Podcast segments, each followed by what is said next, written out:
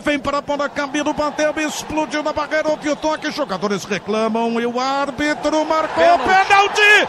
Está confirmado o toque.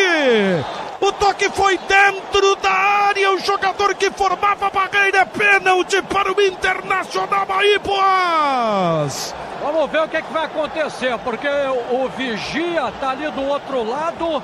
O árbitro olhou para ele e apontou para a marca do pênalti. No toque do jogador do Vitória, está confirmado, é pênalti para o Inter.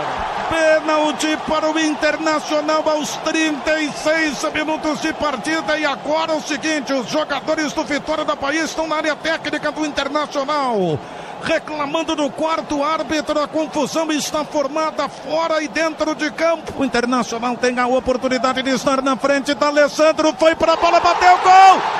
Gol!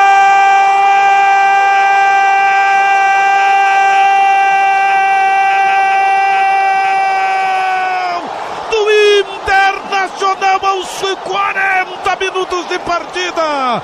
D'Alessandro cobra pênalti.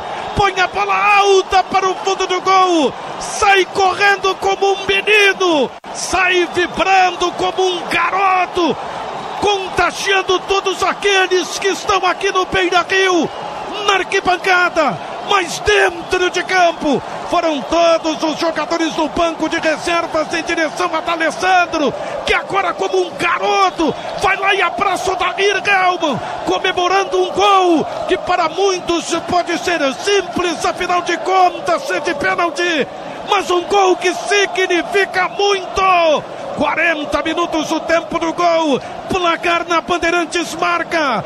Internacional 2, 1 um para o Vitória. O Inter sonha em ser campeão brasileiro. Conta a história do gol, Sérgio Boas. Alessandro foi para a bola com toda tranquilidade, botou no canto direito, a meia altura, tirou o goleiro Ronaldo e foi para a festa. Aliás, todo mundo foi comemorar.